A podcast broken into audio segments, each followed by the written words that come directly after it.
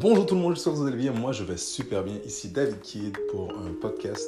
Aujourd'hui, je vais vous parler de quoi faire durant cette quarantaine. beaucoup de gens se sont réveillés du lendemain.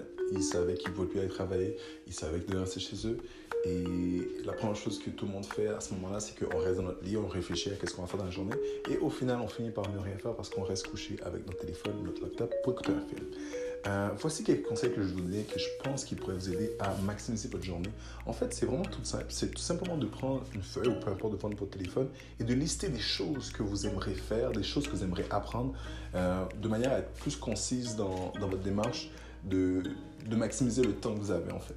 Parce que ce que vous allez, parce qu'il y a beaucoup de gens qui vont penser que c'est un quarantaine, c'est une punition, mais en fait, ça dépend de comment tu le vois en fait. Euh, tu peux le voir comme une punition, comme tu peux le voir comme une opportunité. Moi, personnellement, je, le vois comme une opportunité qui me permet d'avoir plus de temps pour pouvoir faire les choses que j'ai envie de faire, des choses que euh, j'aurais peut-être pas l'idée de faire tout simplement parce que c'était pas dans, dans, ma routine, tout simplement. Euh, donc, donc c'est ça, quoi. So, dans mon cas, moi, qu'est-ce que j'avais décidé de faire, c'est d'apprendre le japonais de manière plus concise, de, prendre, de donner encore plus de temps euh, pour apprendre le japonais, de trouver de nouvelles techniques pour apprendre aussi, parce que souvent, euh, apprendre, c'est pas juste apprendre, c'est trouver des façons qui vont, c'est trouver des façons faciles et amusantes d'apprendre, de manière à ce qu'on puisse retenir les choses encore mieux. Euh, sinon, c'était d'écrire des histoires, parce que j'écris beaucoup d'histoires, et et là, j'avais pris une pause sur beaucoup d'histoires que j'avais faites.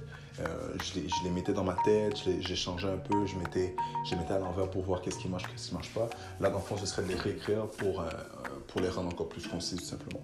Donc, c'était mon conseil ou mes conseils pour, euh, pour cette pandémie, comment maximiser son temps, comment, comment utiliser ce temps à, à bon escient. Donc, j'espère que ça vous aura plu. sur ce, je vous laisse. C'était David Kidd. Salut.